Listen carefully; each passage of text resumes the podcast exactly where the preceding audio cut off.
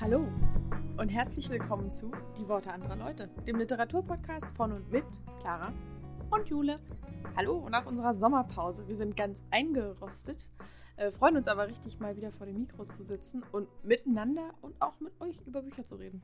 Ja, ich fand unsere Sommerpause auch sehr schön. Sie war eigentlich perfekt geeignet zum Podcast aufnehmen. Es hat die ganze Zeit gestürmt und geregnet und es war kalt. Ja, unser Standardwetter für Podcastaufnahmen. Und für Urlaub. Und für Urlaub auch, das ist richtig. Aber ja, wir hatten es in unserem Instagram-Post, in dem wir die Pause angekündigt haben, ja schon erwähnt. Äh, es so, gab so eine Zeit, da war ich wirklich richtig krank mit Corona. Wusste auch nicht, dass man das in 2023 noch kriegen kann, aber es hat mich erwischt und mich nochmal richtig lahmgelegt. Pandemie ist noch nicht vorbei. Ja, leider nein. Und äh, Jule war zu Hause bei ihrer Mama, hat Urlaub gemacht, mal ein bisschen eine Auszeit genommen von diesem ganzen Arbeiten, Uni und was hier alles in Halle immer so ansteht. Sie. Und die Kombination aus diesem, aus Urlaubsjule und Krankheitsklara war nicht so richtig podcastfördernd. Von daher haben wir uns mal eine Auszeit genommen, um uns beide wieder zu rehabilitieren. Genau. Äh, jetzt sitzen wir hier wieder frisch und fröhlich. Wir hätten es schon hinbekommen, aber wir dachten, wir nehmen uns jetzt auch einfach mal gezielt raus. Genau. Um Soll ja auch ein wieder- bisschen Spaß machen, das Ganze. Ganz genau. Ähm, ganz kurz vielleicht zu unserer letzten Folge. Das war ja die Folge über japanische Literatur. Da habe ich noch eine kurze Ergänzung, bevor wir mit der heutigen Folge starten. Und zwar habe ich gesagt, dass The Boy and the Dog von Seishu Hase nicht übersetzt wurde. Das stimmt gar nicht. Wurde übersetzt, gibt es im Deutschen und heißt ähm, Tamons Geschichte. Ist bei Hoffmann und Kampe 2022 erschienen und übersetzt aus dem Japanischen von Luise Steggebenz. Genau, also auch das, wenn ihr nur Deutsch lest und es äh, euch geben wollt, die Geschichte von dem Hund in Japan, im äh, postapokalyptischen Japan, ihr erinnert euch vielleicht, geht das auch. Ich habe auf jeden Fall. Bock. Ja, ich glaube auch für dich wäre das voll das gute Mhm. Buch. Ich gebe mir das auf jeden Fall im Deutschen. Sehr gut. Ich weiß, ich glaube, es ist auch als Taschenbuch schon da, muss man gucken. Vielleicht ist auch nur als Taschenbuch erschienen. Kann sein. Das wissen wir natürlich Kannst auch ja nicht. mit wir dem haben Hoffmann sehr gut recherchiert. Vielleicht erwähnen wir es nächste Woche, vielleicht auch nicht. Googelt selber. Mal gucken, wie lange sich dieses Buch noch durch den Podcast zieht. Der Running Gag. News zu Tamon. Das Genau. Segment Nummer eins. Und dann wollten wir noch sagen, dass wir im Juli äh, Hosts für die Indie Book Challenge waren. Falls ihr aufmerksam unsere Indie Book Folge gehört habt oder Indie Book Day Folge gehört habt, dann habt ihr vielleicht mitbekommen, dass es auch eine Indie Book Day Challenge gibt.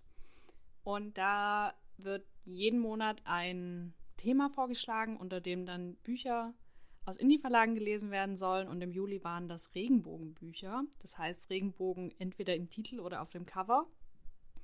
Und leider kam meine Bestellung viel zu spät. Wir haben ein paar Bücher rausgesucht, die ihr auf unserem Instagram-Kanal anschauen könnt. Und wir haben jetzt auch noch ein paar Bücher vorliegen, die Clara und ich noch lesen werden. Dazu erzählen wir dann im nächsten oder übernächsten Podcast auf jeden Fall noch was. Genau, wenn ihr aber schon mal Bock habt, euch ein paar neue coole Indie-Books anzugucken, dann gibt es auf unserem Instagram-Kanal zwei Posts mit Empfehlungen zum Thema. Von daher guckt da gerne mal vorbei. Ganz genau. Aber was liest denn gerade, Jule? Ich lese gerade Morgen, Morgen und wieder Morgen Yeah. von Gabrielle Seven. Geil. Ich Ja. freue mich. Jedes Mal, wenn ich das irgendwem erzähle, rasten alle komplett Weil aus. es geil ist. Ja. Ich hatte es schon mal als Hörbuch angefangen, aber war mit dem Hörbuchsprecher nicht so besonders zufrieden. Und dann habe ich das aufgegeben und habe das Buch aber noch hier liegen und kam jetzt endlich mal dazu, das auch anzufangen. Ich bin immer noch nicht weiter als bis dato, wo ich das als Hörbuch gehört habe. Es waren so Mhm. zwei Stunden etwa. Aber es gefällt mir immer noch total gut. Okay, sehr gut. Also wirst, du's, wirst du dich weiter vorarbeiten. Sehr gut. Sonst was? Hörst du gerade was? Oder? Ich habe gerade eine Krimi-Phase. Auch in den letzten Wochen, als ich bei meiner Mama war, habe ich sehr viele Krimis gehört. Vielleicht äh, machen wir mal eine eigene Folge zu meinem Krimiloch. Oder wir erwähnen es bei den Wörtchen anderer Leute. Ja. Genau, falls ihr das noch nicht kennt, das ist übrigens unser Mini-Podcast, den nur Steady-UnterstützerInnen zu hören bekommen. Und der kommt alle zwei Wochen in den Lücken, die entstehen bei unseren regulären Podcast-Folgen. Wenn ihr uns also unterstützen wollt und noch ein bisschen Newsletter, ein bisschen mehr Infos zu uns und noch ein bisschen mehr Podcast-Input, dann schaut da gerne mal vorbei. Jawohl. So kleine Extra-Themen besprechen wir gerne da. Genau. Also, ich bin gerade im Krimiloch. Und zuletzt gehört habe ich die Honjin-Morde. Das ist ein japanischer Krimi und ich habe jetzt festgestellt, dass es davon mehrere Teile gibt. Das ist erschienen bei, ich glaube, Blumenbar, also bei Aufbau. Ja. Und ich kannte das schon und habe es als Hörbuch gehört. Es geht irgendwie vier Stunden. Ich habe das halt an einem Arbeitstag so weggehört. Krass. Und jetzt festgestellt, dass der zweite Teil jetzt gerade rauskommt oder demnächst rauskommt. Und dass das wohl eine Serie von in Japan irgendwie 77 Bänden ist. Oh, da hast du ein bisschen was vor, Julia. Ja, aber wenn äh, ich hatte mit einer Blogger-Kollegin, die auch Buchhändlerin ist, ähm, darüber geschrieben und sie meinte, wenn jedes Jahr eins übersetzt wird, werden wir es nicht mehr zu Lebzeiten schaffen. Oh, oh, das, nee, so, über sowas kann ich mal gar nicht nachdenken. Das ist mir, da wird mir warm. Das will ich nicht. Verzeihung. Ist genauso, wenn ich da, wie wenn ich darüber nachdenke, wie viele Bücher ich noch schaffe, bis ich Mhm. sterbe, das kann ich nicht, den Gedanken darf ich nicht zulassen. Ja. Mein Vorschlag war, ähm, in der Lebenszeit einfach dann noch Japanisch lernen. Das ist wahrscheinlich nachhaltiger. Ja, aber ob man das schafft, weiß ich nicht. Ja, bist du im Zweifel schneller, wenn du jetzt umziehst, ich jetzt Soll ich das machen? Nee. Ja. Jedenfalls war das spannend und zwar aufgrund dessen, dass es ein japanischer Mordfall war. Mhm. Und ich fand, es ist eine Mischung aus ähm, Watson, aus so Sherlock Holmes Geschichten, weil es aus der Schri Sicht eines Schriftstellers geschrieben ist, Detektiv Conan und X-Factor, das Unfassbare. Oh. Was für eine wilde Mischung. Also auch was für eine spezifische Beschreibung, Jule. Nicht schlecht, okay. All die drei Sachen kamen mir beim Hören in den Sinn und irgendwie fand ich super. Geil. Ich kann das gut verstehen. Ich hatte mal so eine große äh, Hercule Poirot-Phase. Und, also Agatha Christie. Ah. Mhm. ähm, die Poirot-Reihe. Und da konnte ich mich auch richtig, das war zu einer Zeit, da habe ich allein gewohnt und dann war Corona. Da konnte ich mich, in diese Hörbücher konnte ich mich auch bestens Mhm. fallen lassen. Aber das braucht immer, es scheint ja bei dir auch zu sein, bei mir ist Krimi ja, oder generell ist Krimi nicht gleich Krimi. Es braucht immer schon ein bisschen was mit ein bisschen äh, Substanz. Mhm. Also ich finde immer alles, was im Thalia so bei Tatort Deutschland steht, ist Nee. nicht, wird es nicht mehr. Nee, Die Strandkorb-Morde von Timmendorf wird ist, ist es vielleicht nicht. Nee, ich glaube bei mir, was, weshalb ich auch so Sherlock Holmes mag, ist, dass ich sehr gerne knobel. Mhm. Ja, das ist ja auch, es gibt ja auch, ja doch Krimi, mi- so Mystery. Ich weiß nicht, wo genau da die Genre-Grenzen verlaufen. Mhm. Weil das ist ja immer so, so Thriller, Krimi, Murder, Mystery Mhm. Ding. Und ich weiß nicht so richtig, wie die Ich sich genau nicht. voneinander unterscheiden. Absolut keine Ahnung. Aber wenn ich jetzt von mir aus was sagen müsste, würde ich glaube ich sagen, Murder Mystery ist so mein, mein Ding, weil das so ein Agatha Christie ist und auch. Ich habe das zweite Buch von Charlotte McConaughey gelesen, von der Autorin von Zugvögel, wo die Wölfe sind. Mhm. Ähm, und auch das würde ich sagen, fällt in so, ein, so eine Murder Mystery Kategorie. Hatte ich nicht gedacht. Aber das habe ich auch sehr gemocht und habe es gelesen und dachte, ja, aber es ist ein bisschen eigentlich ein Genre, was ich nicht lese, aber irgendwie auch cool. Aber spannend auf jeden Fall. Ich Mhm. weiß gar nicht so genau, wie ich jetzt in dieses Krimiloch geraten bin, aber ich reite die Welle, Ich wollte gerade sagen, werde sie ich mich nicht. drehen. Werde ich nicht. mach ich auch. Lass dich treiben. mir auch schon neuen Stoff besorgt. Sehr gut. Ja, Ja. wir haben alle so unsere, unsere Guilty Pleasures. Ich kann das gut nachvollziehen. mhm. Was hast du denn außerhalb von Wo die Wölfe sind noch gelesen oder gehört? Äh, ich habe viel gehört. Ich hatte irgendwie so einen Hörbuch-Run. Ich habe mich auch, wo die Wölfe sind, gehört. Ähm, davor habe ich endlich The Great Believers fertig gehört von Rebecca Oh, Mackay. das zieht sich ja auch schon eine Weile durch Zieht den sich auch schon Podcast. eine Weile, auf jeden Fall. Fand ich gut. Drei Sterne. Dann habe ich ein tolles Buch gelesen. Es wurde wieder nicht übersetzt. Also sorry. Sorry an alle, die Englisch nicht lesen. Aber von, ich habe ein Buch so ganz random gefunden auf Instagram. Ähm, A Matter of Appearance von Emily Wells. Eine, eine Memoir von einer Frau. Endlich mal wieder eine Memoir von einer Frau. Ähm, und die ist chronisch krank. Also Mhm. die hat eine, auch eine Autoimmunerkrankung. Die hat einen türkischen Namen, diese Autoimmunerkrankung, weil ein türkischer Arzt sie entdeckt hat. Ich weiß nicht, ob ich das jetzt falsch sage. Behçets, glaube ich, heißt die. Behçets, irgendwie so. Ähm, eine, also dabei entzünden sich die Blutgefäße und dann hast du so rheumatoide äh, Symptome und ähm, Kopfschmerzen, Fieberschübe und so weiter. Also viel auch so klassische chronische Erkrankungssymptome.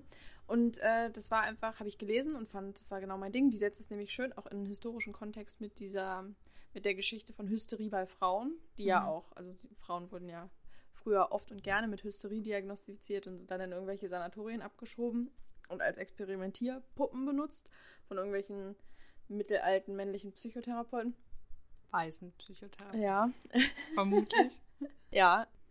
Und die, genau, schafft da eine schöne Verbindung. Man merkt auch richtig, dass die irgendwie kulturell literarisch gebildet ist. Es ist viel Rückblick auf so Kunstwerke, bei denen äh, hysterische Frauen irgendwie im Mittelpunkt stehen und ähm, psychische Erkrankungen und wie oft Frauen eben nicht ernst genommen werden, wenn sie sagen, mir geht's schlecht und ich habe Schmerzen, dass das oft auf die Psyche geschoben wird. Mhm. So, dann haben sie Stress und schlafen sie mal und eigentlich, ich sehe leider in der Diagnostik das Blutbild sieht normal aus, deswegen kann es nicht sein, dass sie was haben. Das passiert ja oft, gerade bei chronisch Kranken und bei schwer diagnostizierbaren Krankheiten.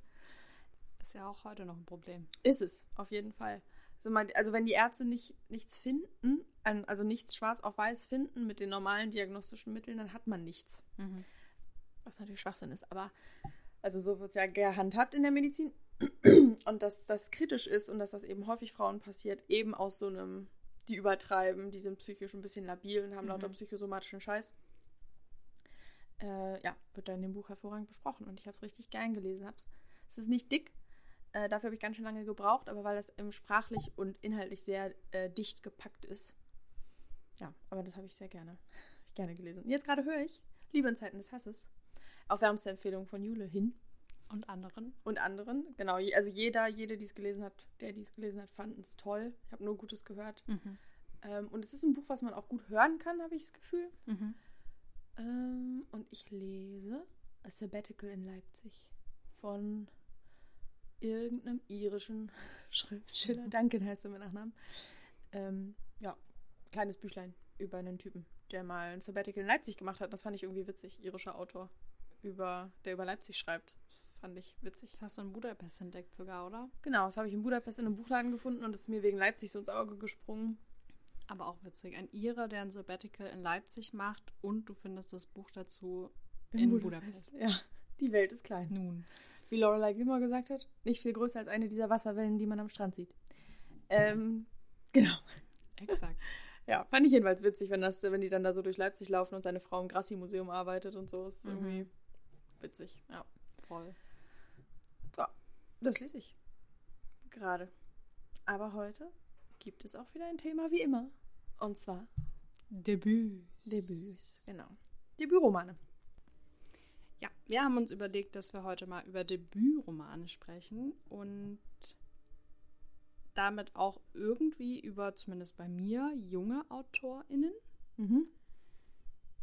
Das trifft bei mir nicht ganz zu. Ich habe ich eben drüber nachgedacht, als ich mir meinen Stapel angeguckt habe. Bei mir sind mindestens zwei von den Autoren, äh, AutorInnen äh, berühmt geworden. Und ich möchte aber über ihre Debütromane sprechen, weil ich es als Debüt so krass finde. Aber okay, es ist, ähm, Aber wie alt waren sie denn, als sie Debüts rausgebracht ja, haben? okay, das, das doch, doch jünger als jetzt, auf jeden Fall. Ach so, jünger als jetzt. Das ist die Weisheit zum Sonntag, ich sag's euch. Müsste ich vielleicht nochmal recherchieren. Recherchieren. Recherchieren. Äh, ja, nicht so alt. Okay, Aber ja, anyways, also, Debüts. Debütromane. Genau. Was hast du mitgebracht, Jule? Ich wollte gerade sagen, Schnick, Schnack, Schnuck, wer fängt an, aber gut, dann fange halt ich habe jetzt gerade so lange gelabert über das, was ich gerade lese. Jetzt darfst du starten. Na, gut. Ich habe mitgebracht 153 Formen des Nichtseins von Slater Roschal und das ist erschienen im Homunculus Verlag 2022 und stand auf der Longlist für den Deutschen Buchpreis letztes Jahr, Mhm. 2022. Und da habe ich es auch zum ersten Mal gesehen und es hat ein ganz prägnantes Cover mit so einer Frau mit einer Art Maske im Gesicht und sehr dunkel gehalten. Und ich habe es dann aber nicht gelesen. Ich weiß gar nicht genau warum. Es hat mir einfach irgendwie nichts gesagt, obwohl schon dieses Nichtsein so Mhm. philosophisch anmutet. Stimmt. Ja, und über Umwege ist es dann zu mir gelangt. Wir hatten es nämlich in der Uni angefangen, äh, beziehungsweise rausgesucht, weil wir da ähm, ein Seminar hatten zu Debütromanen, wo wir dann auch die Autorinnen äh, interviewen sollten. Und da war Slater Roschal dabei mit diesem Roman und ich war in der Gruppe, die den gelesen hat. Und es sind quasi 153 Kapitel und das Buch ist gar nicht so dick. dünnes Buch, wollte gerade sagen. Ja, genau. Also es sind irgendwie 170 Seiten oder so und manchmal geht so ein Kapitel auch nur eine halbe Seite. Mhm. Und es sind schon also es zieht sich schon dieses Nichtsein durch die ganzen Kapitel und zwar so verschiedene Arten des nicht gesehen werden, des nicht, also des ignoriert werden oder auch des missverstanden werden, was so sein Dasein irgendwie negiert. Hm. Und es geht auch, also in den meisten Texten geht es um Xenia. Xenia ist Russin, lebt in Deutschland mit ihrer Familie. Die sind ursprünglich Juden, sind dann aber Zeugen Jehovas geworden. Also sie ist unter Zeugen Jehovas aufgewachsen und wird dann spät, also man begleitet sie mal als Kind, mal als Erwachsene, mal als Studentin. Sie ist dann mittlerweile Schriftstellerin und Mutter und so durch verschiedene Aspekte ihres Lebens und es ist sehr fragmentarisch. Mhm.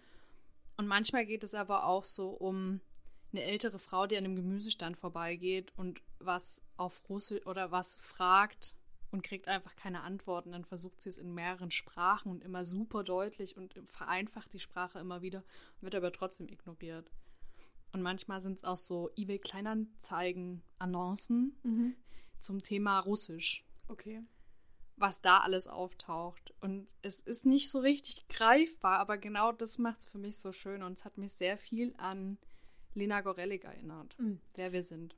Gibt es denn eine übergeordnete Storyline oder ist es wirklich nur in Anführungsstrichen so voneinander mehr oder minder losgelöste Texte? Mm, also man begleitet halt schon Xenia mhm. durch ihr Leben und auch wie sie sich so als Mutter behauptet, auch als, als Frau behauptet, als Tochter von Eltern, die jetzt Zeugen Jehovas sind. Und diese Frage von, wer bin ich eigentlich in all dem? Und was darf ich sein, wenn so viel von mir ignoriert wird oder weg negiert wird oder so. Fällt ja irgendwie wieder auch in unser Lieblingsmigrationsthema. Mhm. Identität vor allem. Identität, auch. Migration. Hast du eine Sternebewertung abgegeben? Noch nicht. Und weißt du, ob von der noch was kommt? Von der Slata Rochal? Die ist tatsächlich Professorin. Die lehrt in München Slavistik und ich glaube schon, dass man von der bestimmt mal noch was hört. Okay, wir bleiben dran. Ja, hat auf jeden Fall Literaturwissenschaft studiert, ist also auch ein Thema. Sehr gut.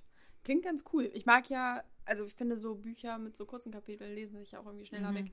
Das ist der einzige Grund, weshalb ich mich jemals durch Anna Karenina gearbeitet habe, weil das auch immer nur so ein, zwei Seiten Kapitel habe, hat und da denkt mhm. man immer, eins kann ich noch, eins kann ich noch. Und, und dann, dann ist man, ist man durch. Genau, irgendwann ist man fertig. Fantastisch. Und sprachlich ist es eher schlicht oder Mm, ja, aber es spricht sehr viel halt zwischen den mm, Zeilen mhm. durch dieses Formen des Nichtseins. Wie bei Lena Gorelik. Wie bei Lena Gorelik. Verstehe. Geil. Mhm. Nicht schlecht. Muss ich mir mal angucken, wie alles, was du hier immer mit anschleppst. Aber. Welches Debüt hast du denn mitgebracht, Clara? Ähm, ich fange auch mal an mit einem dünneren Buch, den dünnsten auf meinem Stapel. Und zwar ähm, im Wasser sind wir schwerelos von Thomas Jedrowski. Ich habe es auf Englisch gelesen, da ist es Swimming in the Dark, ähm, ist dann aber übersetzt worden. Ich konnte nicht rausfinden, ob aus dem Polnischen oder aus dem Englischen, weil der Autor ist aus Polen, also ursprünglich aus Polen, ähm, hat aber in, wenn mich nicht alles täuscht, in Amerika studiert. Und äh, es ist also durchaus möglich, dass er es auch in, auf Englisch geschrieben hat im Original. Ich konnte es nicht rausfinden. Auf Deutsch ist es jedenfalls erschienen als Im Wasser sind wir schwerelos und wurde übersetzt von äh, Brigitte Jakobait. Und es erschien bei Hoffmann und Kamper auch, und zwar 2021. Und es geht um zwei junge Männer, um äh, Ludwig und Janus. Und die treffen sich in einem Sommercamp, als noch, also noch, als der Eiserne Vorhang noch existiert, in einem sozialistischen mhm. Sommercamp treffen sich die beiden. Äh, irgendwo so ein landwirtschaftlicher Arbeitseinsatz, was man damals so gemacht hat. Mhm in Polen auf dem Land und, äh, und verlieben sich ineinander. Und zwei Männer oder zwei Jungs und haben irgendwie den Sommer ihres Lebens. Und dann stellt sich aber eben hinterher die Frage, ob die diese Liebe und diese Verliebtheit irgendwie aus diesem Mikrokosmos des Sommercamps und wir haben Sommer und wir sind da zusammen rausgetragen und ins Leben, ins echte Leben übersetzt bekommen.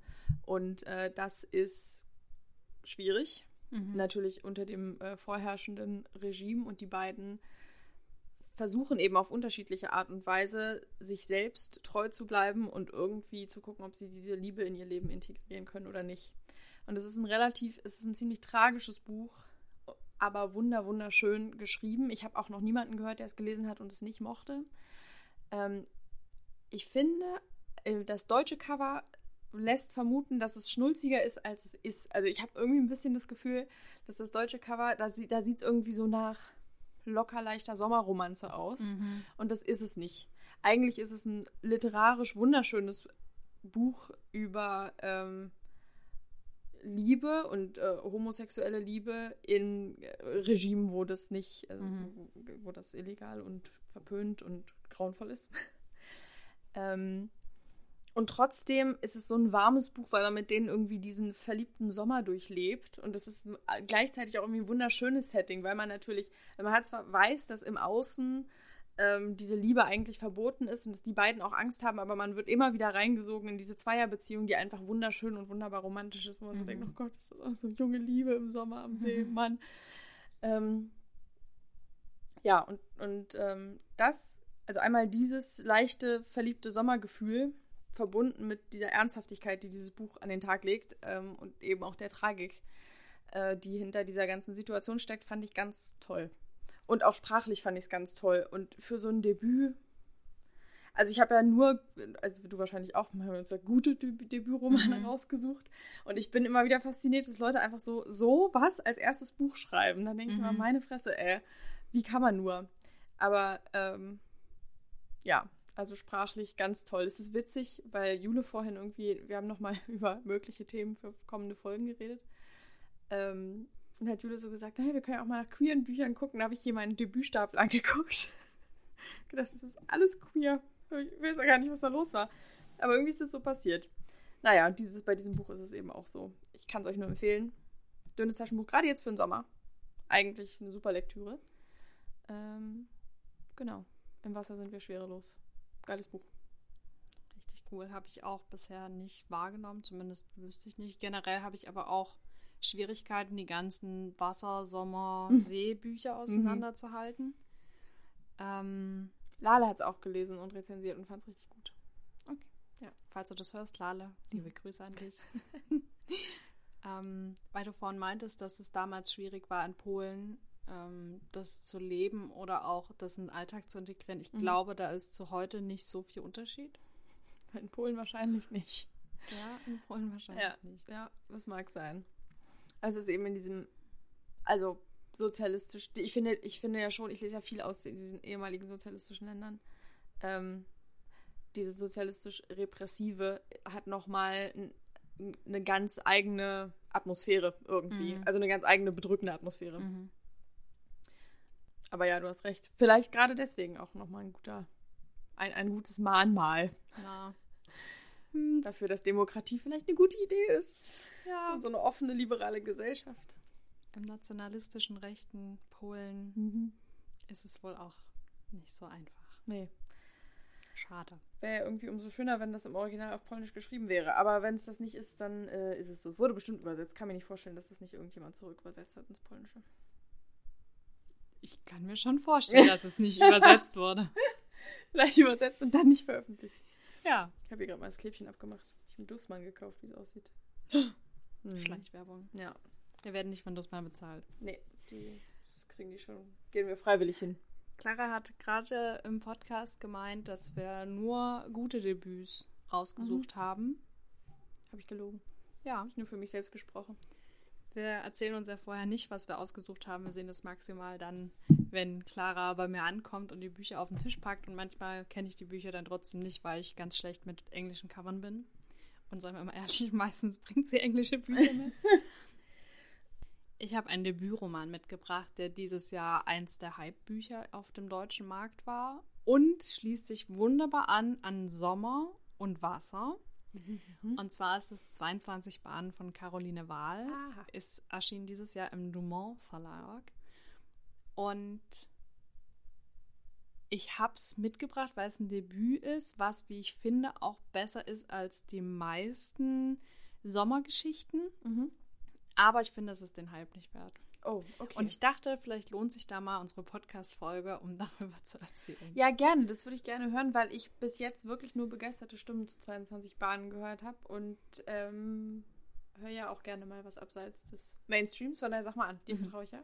Ich habe das im Urlaub zu Hause als Hörbuch gehört.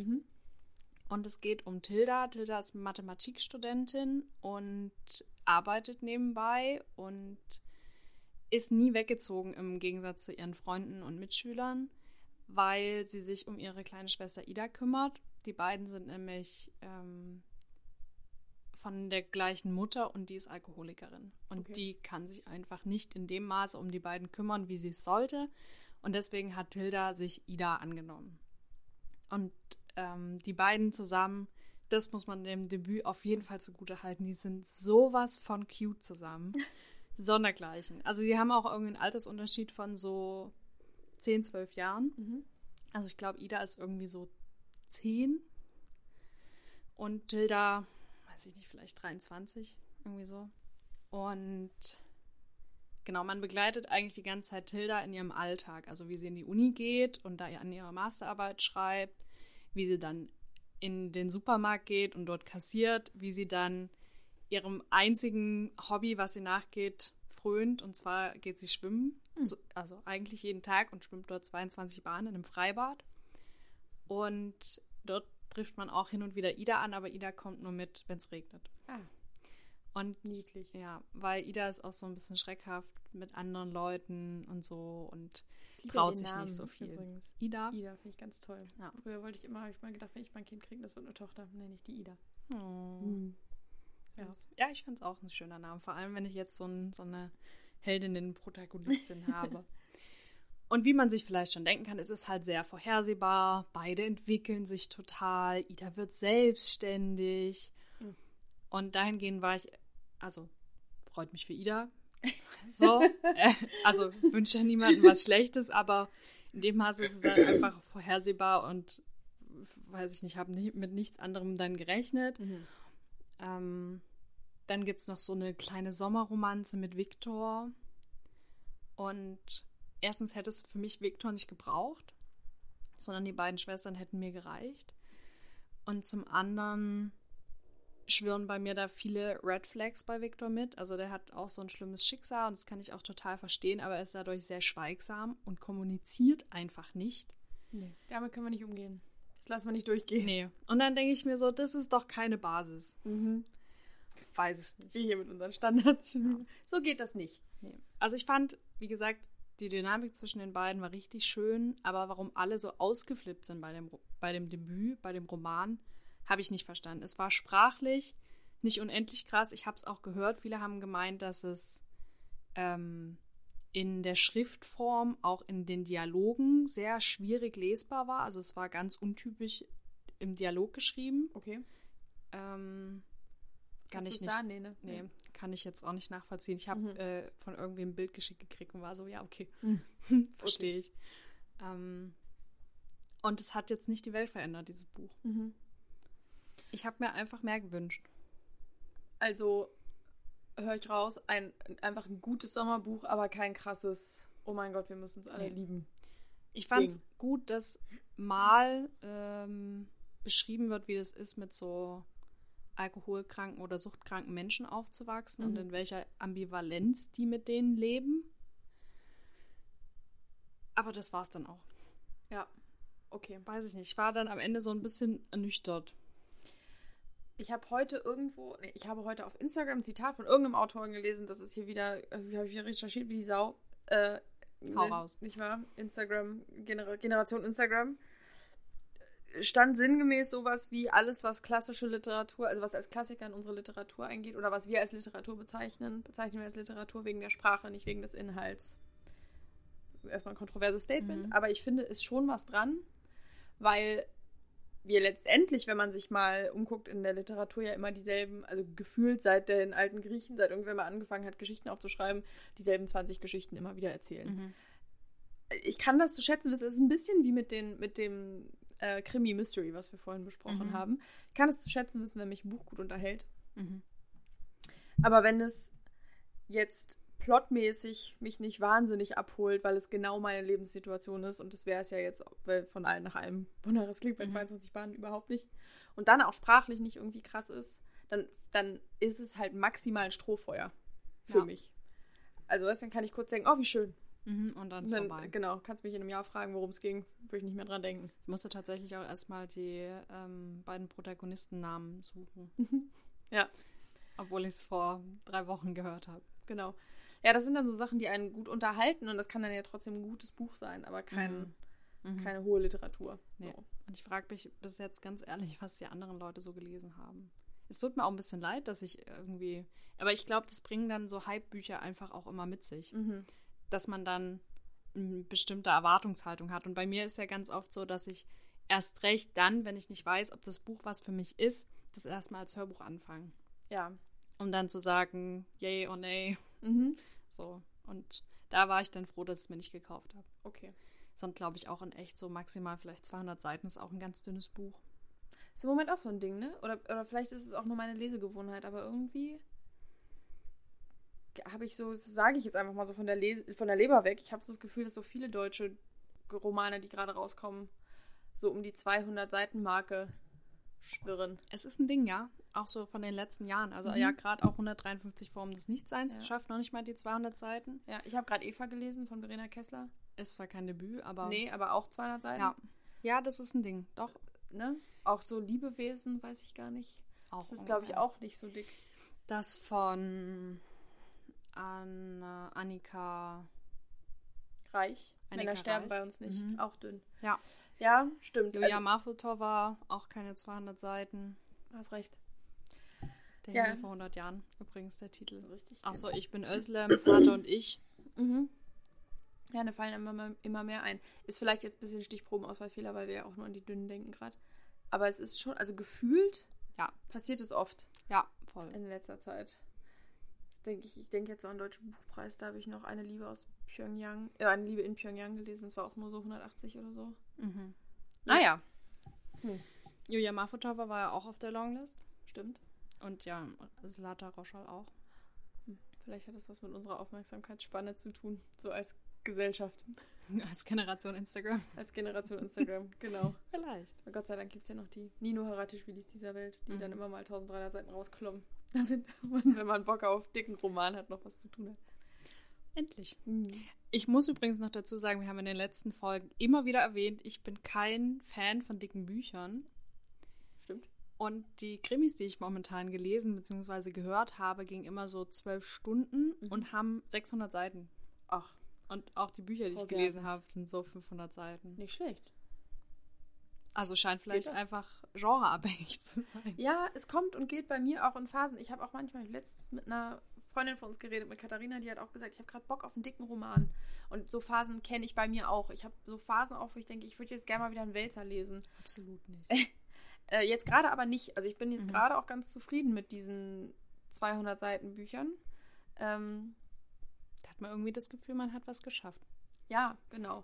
Vielleicht hat es auch ein bisschen was mit Sommer zu tun. Ich Mhm. bin viel unterwegs und dann mal hier, mal da. Und die, die Lesezei Lesezeiten, die ich habe, sind nicht so lang am Stück. Also ich habe das Gefühl, Mhm. ich lese eher mal eine halbe Stunde zwischendurch. Und es ist nicht wirklich so, dass ich mal zweieinhalb Stunden auf dem Sofa liege und lese. Das passiert im Winter aber oft. Ja.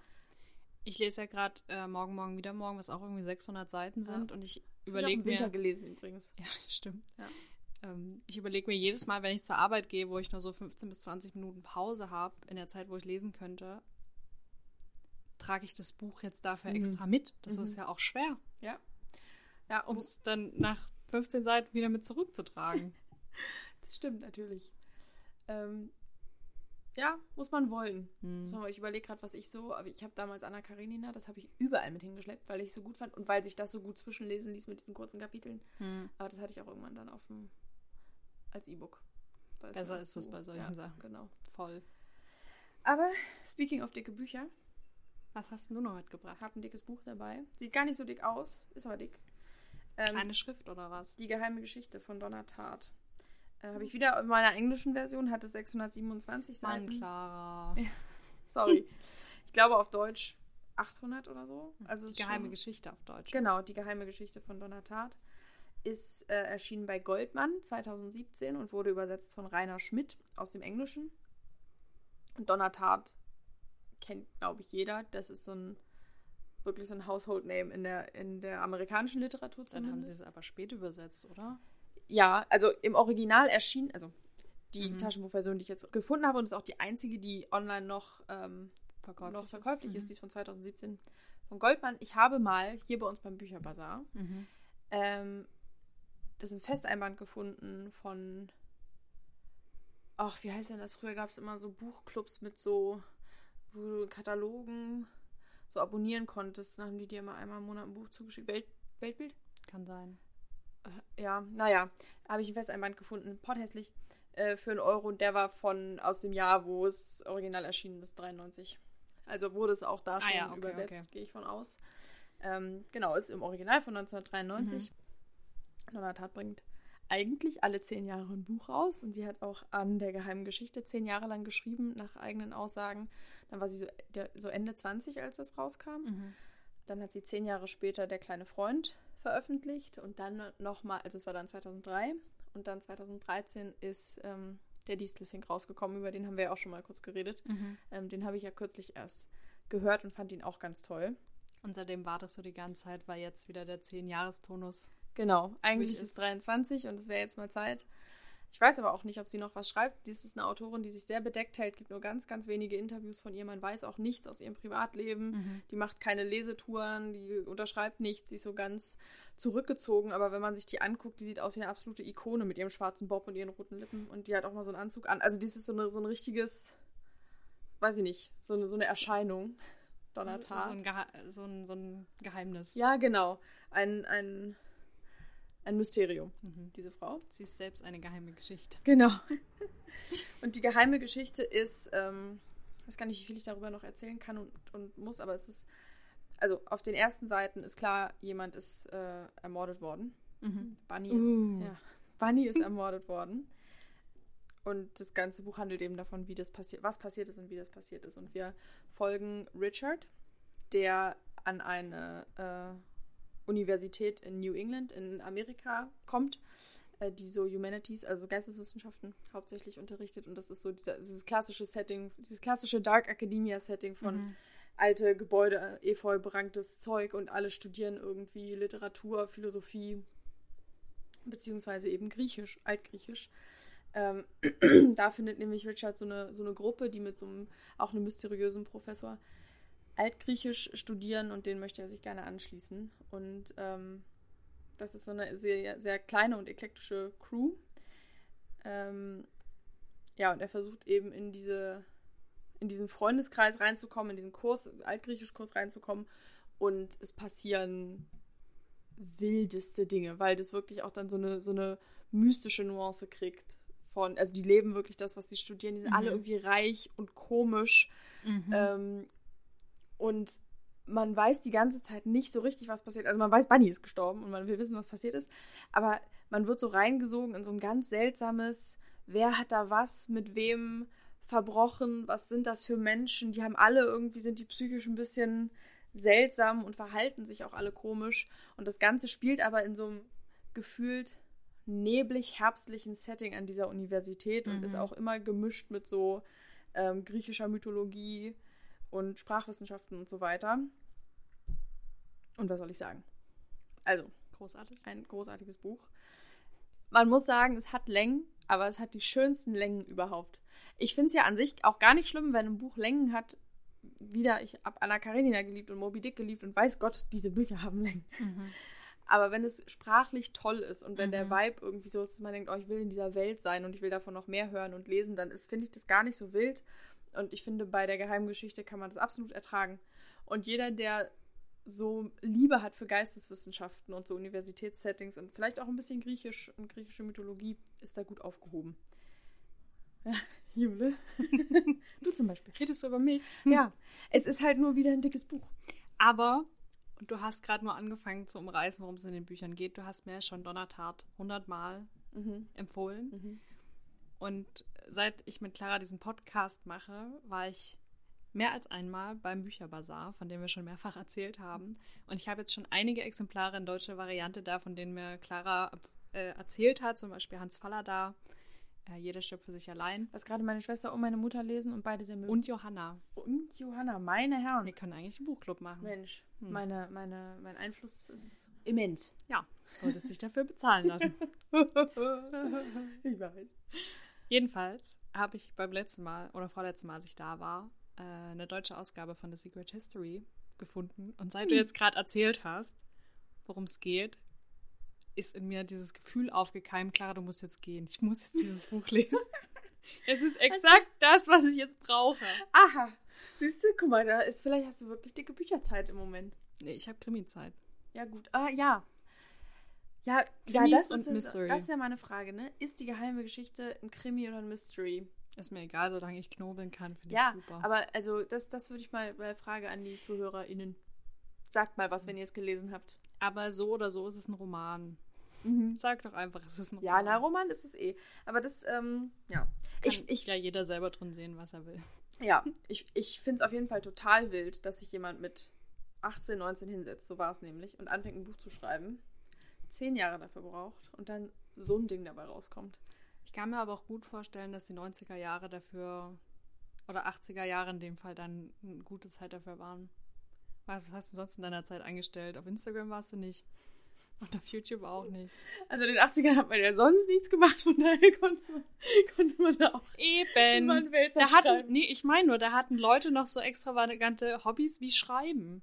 Das ist ja heute eher so ein herausgehobenes. Ich bin übrigens Schriftsteller. Ja, Weißt du, was ich meine? Ja, ich weiß, wie du meinst.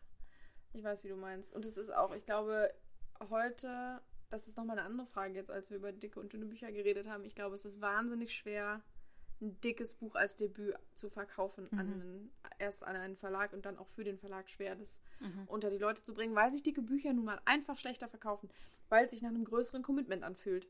Das ist so. Du Kommt aufs Genre drauf an. Bei Fantasy oder so dick, Ja. sind dicke Bücher ja gewünscht. Das stimmt, aber so generell, also jetzt mal über, über den Durchschnitt gerechnet, Ja. ne, und über den Ja, Durchschnitt betrachtet, ist es so, dass sich dünne Bücher viel leichter, Mhm. viel Weil leichter auch verkaufen lassen. der, der Schnitt der lesenden Person einfach nicht unendlich viel Zeit sich dafür nimmt. Ja, genau. Aber ja, Donnertat hat es getan und meine Güte hat es sich gelohnt. Bin äh, sehr dankbar. Gehst du dann jetzt?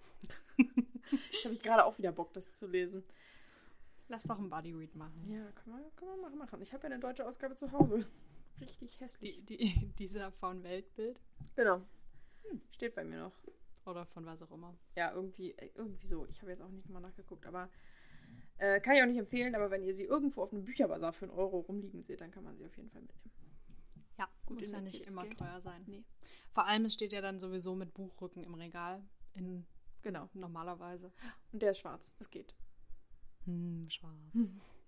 Was hast denn du noch dabei? Ich habe auch ein schwarzes Buch dabei. Zumindest unter seinem Umschlag ist es ein schwarzes Buch. Und zwar ist es äh, Aus unseren Feuern von Domenico Müllensiefen. Es erschien im Kanon Verlag. Stil, ich hast hier auch heute Indies Represent Oh yeah. bei unserer Debütfolge. Das waren von dir, Indie. Nee, ich meine bei dir. Achso, ja, bei zwei, mir ist gar nichts Indie. zwei von drei sind Indie. Ich bin, bin Mainstream. Ist erschienen 2022. Mhm. Und der Autor hat im Vergleich zu vielen Leuten, die, meine ich, auch vor allem in Deutschland gerade Debüts veröffentlichen und auch auf der Longlist stehen, nichts in die Richtung studiert. Also weder Literaturwissenschaft noch war am Literaturwissenschaftlichen Institut in Leipzig oder sonst wo oder in Hildesheim. Der hat eine Vielzahl an Berufen gelernt. Oder nicht gelernt, aber einfach so Quereinstieg gemacht. Also er war Telekommunikationstechniker und hat so Kabel verlegt. Dann war eine Zeit lang ähm, Bestatter Uh. und so, also so bodenständige Ausbildungsberufe. Und in dem Roman begleiten wir Heiko und seine beiden Freunde Thomas und Carsten und das spielt in der Nachwendezeit oder so kurz davor und kurz danach und thematisiert natürlich auch, wie das ist, so ein Leben als Mensch kurz vor der Wende, kurz nach der Wende. Es hat so ein bisschen Dorf-Jugend-Vibes. Mhm. Und auch fängt es sehr gut ein, dieses, wie viele Träume du hast, was du denkst, was du wirst und was dann am Ende tatsächlich dabei rauskommt, vor allem auch durch diese krassen Einschnitte in der Politik und Sozialwelt, weil ja komplett alles zerfällt. Also die komplette Industrielandschaft, alle Ausbildungen, die du machst und so weiter. Und wie sich auch die drei Freunde weiterentwickeln. Und Heiko ähnelt ein bisschen dem Autor, weil er auch ähm, dann, glaube ich, eine Ausbildung macht. Dann arbeitet er sehr lange als Bestatter. Und das Spannende daran ist halt, dass er den Beruf so beschreibt. Wann hat man denn mal Einblick in das Leben eines Bestatters, außer man guckt eine Doku? Mhm. Das ist ja kein klassischer Beruf, den irgendwelche Figuren ausüben in Büchern. Nee, stimmt. Auch so Eigentlich einfach. ein total spannender Beruf, finde Ja. ich. Ne? Und er erklärt auch wirklich, wie die dann so Leichen vorbereiten und so weiter. Also Ich fand das Okay. richtig spannend. Und dann der eine von den beiden äh, macht eine Lehre bei seinem Vater, der hat eine Metzgerei. Mhm. Und so, so bodenständige Berufe einfach. Und ich fand es ganz grandios und es ist auch super unterhaltsam, weil ich sehr oft lachen musste, weil die wirklich Quatsch anstellen. Und es wird wahnsinnig viel getrunken und geraucht in diesem Buch. Also ich hatte manchmal das Gefühl, ich hab- krieg keine Luft mehr, so viel geraucht hat dieser, haben diese Leute in diesem Buch. Aber es hat mir wirklich, wirklich gut gefallen. Hätte ich nicht gedacht. Mir hat auch der Verlag vorgeschlagen, das zu lesen. Und ich dachte so, oh, Nachwenderoman, weiß ich nicht. Eigentlich nicht so meins, aber ich habe mich immer drauf eingelassen und habe es dann wirklich weggeatmet. Hm. Und er hat seitdem auch zahlreiche Preise dafür bekommen. Und jedes Mal, wenn ich das auf der Verlagsseite sehe, dass er irgendwas gewonnen hat, freue ich mich wahnsinnig. Und auch der Autor ist als Person wahnsinnig sympathisch. Es ist witzig, wie so Bücher einen manchmal finden, obwohl man sie gar nicht, obwohl man gar nicht gefunden werden will. Mhm. Und dann, dann wird so schön. Ja, Eigentlich total cool. Ich weiß nicht, ob du dich daran erinnerst, wir haben ihn auch auf der Buchmesse gesehen und ich habe ihm noch vorm Kanon stand und ich habe noch kurz mit ihm gesprochen Hm, und gesagt, dass er das Buch so toll fand. Ich erinnere mich, dass ich da mit Isabel Bogdan rumstand. Ja. Ja, was einem so passiert. Aber ja, doch. Doch, der macht einen sympathischen Eindruck. Mhm. Von dem, was ich mich so, woran ich mich so erinnern kann. Und ich meine, er arbeitet auch schon an einem neuen Roman. Bist du wieder dabei? Auf jeden Fall. Sehr gut. Ja, geil. Es hat auch ein richtig geiles Cover, so ein schwarz-weiß Bild von einer Person, die raucht und einem so tief in die Augen schaut. Das habe ich auch auf, auf Instagram mehrmals gesehen. Also Mhm. ja, sehr, sehr prägnant generell schon, aber das haben auch einige Mhm. gelesen und geliebt. Ja. Den Kanon Verlag gibt es auch noch gar nicht so lange. Vielleicht seit zwei, drei Jahren, glaube Mhm. ich. Und das war eins der ersten Bücher, die da auch mit veröffentlicht wurden. Und die haben mittlerweile auch eine Taschenbuchreihe, die heißt Kanon Color. Couleur. Couleur. Ich glaube Couleur. Ich weiß gar Okay. nicht. Und da ist es auch erschienen. Also es gibt es nicht nur als Hardcover, es gibt es auch mittlerweile als Taschenbuch. Kann man also auch mit Low Commitment, Ja. Hat, mit wenig ich, finanziellem Commitment einsteigen. hat, glaube ich, auch da ähm, dasselbe Cover. Und ich finde es auch cool, weil dieses Buch in der Hardcover-Variante, es hat nur so, weiß ich nicht, vier Fünftel des, des Buches von der Höhe ist der Umschlag. Und oben auf dem Buch steht einfach noch ein Zitat von Christian Baron. Dieses Buch hat mich umgehauen. Hm. Und ist einfach auf den Buchdeckel drauf gedruckt. Und das sieht man, wenn man den Umschlag drum hat noch. Finde ich irgendwie cool. Ja, es ist, ein hübsches Buch einfach Ja. auch. Also ein besonderes Mhm. Buch. Finde ich auch. Cool. Ja, hatte ich, also wir haben da schon mal drüber geredet. Ich weiß, dass du mir schon mal davon erzählt hast und davon, dass Mhm. du es mochtest und so. Ähm, aber ich habe es irgendwie nicht richtig. Also manchmal reden wir ja so über Bücher im, Mhm. im Gehen und das, wenn du dann das. Also wir reden ja nicht jedes Mal in Detail über den Plot und über das Ja. Cover und so weiter. Deswegen hatte ich das, kannte ich das nur so in der Mhm. Peripherie. Aber jetzt eigentlich ganz geil. Dieses Bestatterthema, das finde ich ja. Und spannend. es ist halt auch ein Freundschaftsthema. Mhm. Ich glaube, ich wollte es sogar auch. zur Freundschaftsfolge mitbringen und habe es dann, wir haben es dann aufgrund der Zeit nicht geschafft, wer hätte es gedacht. Ähm, weil es fängt quasi auch damit an, dass einer von den dreien stirbt Okay. und die durch Krass. Zufall dann äh, nicht wirklich ermitteln oder so, aber so sich fragen, was da passiert ist, weil sie sich auch ein bisschen aus den Augen verloren haben. Mhm. Und das finde ich irgendwie auch spannend. Also sie haben sich, glaube ich, irgendwie zehn Jahre oder so nicht gesehen, keinen Kontakt gehabt, nicht wirklich Kontakt gehabt. Und dann auch dieses, was seitdem eigentlich passiert ist. Wie Menschen sich auch in andere Richtungen entwickeln können und so. Geil. Ja, war gut. Mir gut gefallen. Klingt gut, wie gesagt. Und Indie-Verlage ja eh immer. Immer ran. Sowieso. Genau, Ran an den Speck. genau. Den Indie-Speck. Raben und Bären. Was Mein- hast denn du noch mitgebracht? Mein letztes Buch, ja. Ich habe jetzt, ich hatte noch zwei Bücher zur Auswahl. Eins wurde nicht übersetzt, ihr müsst es mir nachsehen, also nicht ins Deutsche übersetzt, ihr müsst es mir nachsehen. Das ist jetzt ein englisches Buch, ich will gern drüber reden. Na, gut. Und zwar geht es um Tiepolo Blue von James Cahill. Das ist erschienen. Da habe ich mir jetzt, weil ich das gerade spontan erschienen habe, noch keine Notizen zugemacht. Kleinen Moment. Ähm, 2022 erschienen bei Scepter Books. in äh, England. Und ich habe das hier im Thalia mal liegen sehen, in der Hardcover-Ausgabe. Und es klang mir. Wieder keine Werbung. Mhm. Und es klang mir sehr. Auch so sehr Dark Academia-mäßig, weil es geht um. Also Kunst spielt ein Thema. Und das mag ich ja sehr. Mhm. Ähm, hab's aber nicht mitgenommen und dann habe ich den Fehler gemacht. Manchmal ist es wirklich ein Fehler, Online-Rezensionen zu lesen ähm, Mhm. auf Goodreads und die waren nicht gut. Da habe ich gedacht, gut, dann kann ich es auch liegen lassen. Also, hm, Mhm. weiß ich nicht. Und dann war ich Anfang des Jahres mit meiner Mama in London ein paar Tage und äh, war da in mehreren Buchhandlungen ja unterwegs und habe es da nochmal stehen sehen und nochmal, also in der, in der Taschenbuchausgabe, die war da gerade neu.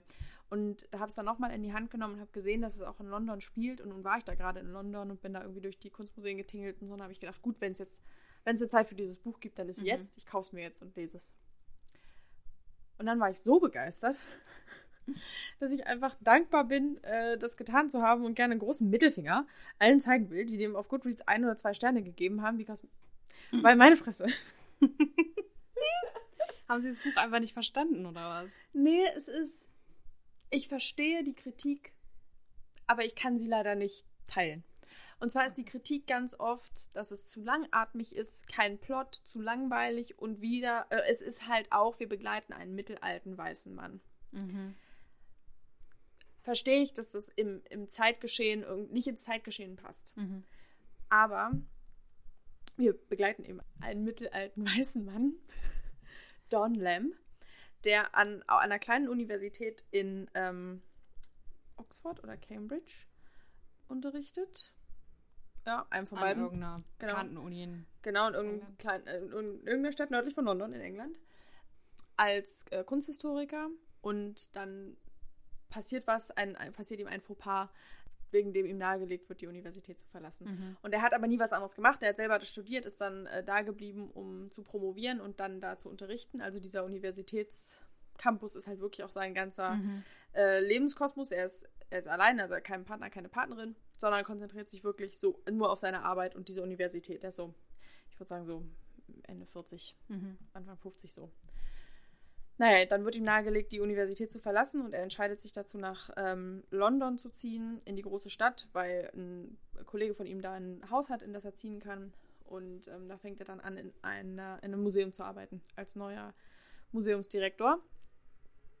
Und liebt die Kunst, liebt Kunstgeschichte und sein Fach und ist eben gezwungen, sich jetzt mal mit der echten Welt auseinanderzusetzen, jetzt wo er nicht mehr auf dem Campus wohnt, den er kennt Mhm. und findet dazu sich, sehr zu sich und zu seiner Sexualität vor allem eben auch. Don Lamb ist schwul. Und das passiert alles in den 90er Jahren in London, äh, wieder über einen Sommer hinweg und es ist so satt mit ähm, der schwulen Szene in London in den 90ern. Das Mhm. ist eben auch ein besonderes Setting irgendwie. Kunstgeschichte, so einer Liebe für Kunst, Form und Farbe. Also die Kunst ist auch nicht nur peripher vorhanden, sondern er redet eben auch viel über die Mhm. Bilder, die ihn bewegen und den Maler, der ihn bewegt, Tiepolo, ähm, der ein ganz besonderes Blau verwendet, was ihn eben sehr fasziniert. Und das wird auch immer in Kontext gesetzt mit der äh, Geschichte und seinem Leben und äh, zieht sich so als roter Faden durch die ganze Story. Und ich fand es so schön. Es ist natürlich, es ist ein ruhiges Buch, aber irgendwie habe ich es auch ziemlich schnell gelesen, dafür, dass es so wenig plotlastig ist Mhm. und total genossen, auch sprachlich sehr genossen. Das wird, wurde oft eben kritisiert bei den negativen Rezensionen, dass sie irgendwie sagen, oh, so langatmig und oh, diese prätentiöse Sprache und so. Aber ich habe das so überhaupt nicht wahrgenommen. Ich fand es eigentlich nur sehr schön und sehr ausgefeilt und irgendwie, weiß ich nicht, toll. Ich war gerne in diesem Universum und in diesem Buch. Vielleicht liegt es dann auch unter anderem an diesem Interesse von dir für Kunst und so Lebensrealitäten von anderen Leuten. Wenn du dir wirklich nur so eine Story vorstellst, kannst du da vielleicht nicht eintauchen. Ja, das, das mag sein. Ein, also ein weiterer Kritikpunkt war noch so, so ein, warum hat er keinen Arsch in der Hose und kriegt man sein Leben in den Griff, weil der schon sehr lebensunfähig ist, der Don. Ich weiß nicht, ich kann nur sagen, mich hat es überhaupt nicht gestört. Und Mhm. ich habe es Katharina empfohlen, die hat es auch gelesen und hat es auch richtig gemocht. Mhm. Also es ist, glaube ich, schon, es gibt einen Schlagmensch und einen Lesegeschmack, bei dem das wirklich gut ankommt. Und Ja. bei meinem ist es eben so. Je, weil man so ein bisschen Liebe hat für Kunst im Allgemeinen äh, und so einer akademischen, also natürlich sind die alle reich und Mhm, weiß und gebildet und ähm, und belesen und in dem Setting natürlich auch ein bisschen prätentiös. Das ist bei der Geheimgeschichte auch so. Da ist auch eine häufig geäußerte Kritik, dass es sehr weiß und privilegiert ist, Mhm. die ganze Nummer. Das stimmt auch. Das muss man eben reflektiert lesen und wissen, dass man sich da reinbegibt. Aber es gibt ja in der echten Welt eben genau solche Kreise. Ja. Und nur weil das weiß und reich und privilegiert ist, heißt das ja nicht, dass es keine Lebensrealität ist. Und natürlich könnte man sich aktiv dagegen entscheiden, darüber zu schreiben, aber man kann sich auch dafür entscheiden. Ja. Das stimmt. Und man muss es natürlich auch nicht lesen, wenn man das weiß. Also Nee. ich will ja auch, ich zwinge ja auch niemanden, diese Bücher in die Hand zu Mhm. nehmen. Aber wenn man sich eben, es, es hat eben, wie alles andere auch, ein sehr spezifisches Gefühl, Lesegefühl, was ich oft sehr genieße. Ja. Und wenn man schon die selber nicht reinkommt, weil ich werde nicht mehr, ich werde nicht mehr Professorin in Cambridge und ich werde Und auch, auch nicht, kein Mann mehr. Nee, und auch kein Mann mehr. Und ich werde auch nicht für 200.000 Dollar im Jahr an irgendeiner Elite-Universität in Amerika studieren. Nee. Altgriechisch. So, und wenn ich, ich, wenn man nicht rankommt und den Vibe aber trotzdem will, dann, ist- dann gibt es halt Bücher.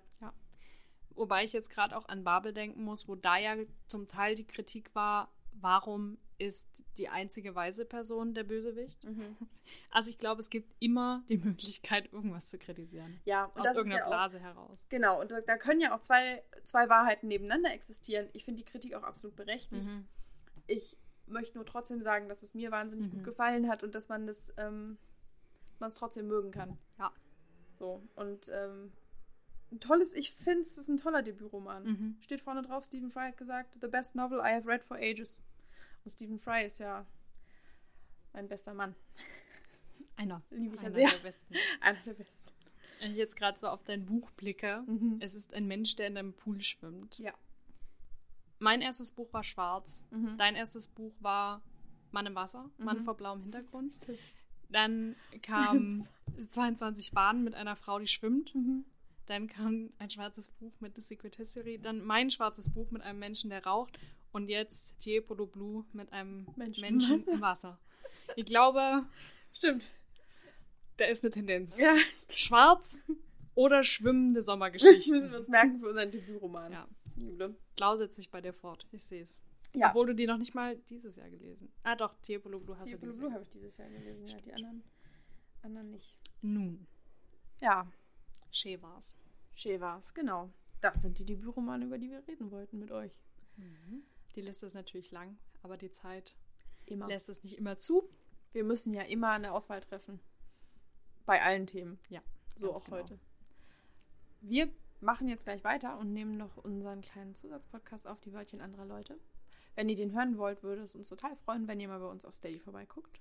Falls ihr den auch nicht hören wollt, aber uns unterstützen möchtet, Falls ihr keinen Bock auf uns habt, uns aber trotzdem gerne Geld schicken möchtet. könnt ihr das auch tun. Ich wollte es nur mal in den über Raum Steady. stellen. Ja, über Steady. Findet ihr als Link auf unserem Linktree in der Podcast-Beschreibung. Sogar mit Sirenenuntermalung. Mhm. Bitte abonnieren Sie unseren Account. Achtung, Werbemeldung. Ja, jetzt, aber dann jetzt erstmal einen schönen Resttag. Wir freuen uns natürlich außerhalb von Steady auch total, euch äh, auf Instagram zu treffen, über E-Mails, Nachrichten, Kommentare, Hinweise und auch einfach darüber, dass ihr unseren Podcast hört. Ja, empfehlt ihn gern weiter. Bewertet ihn auf der Plattform, die ihr benutzt. Wir würden uns total freuen. Das hilft uns sehr. Ja, wünschen euch erstmal gute Lektüre. Genau, bis zum nächsten Mal. Tschüss. Ciao.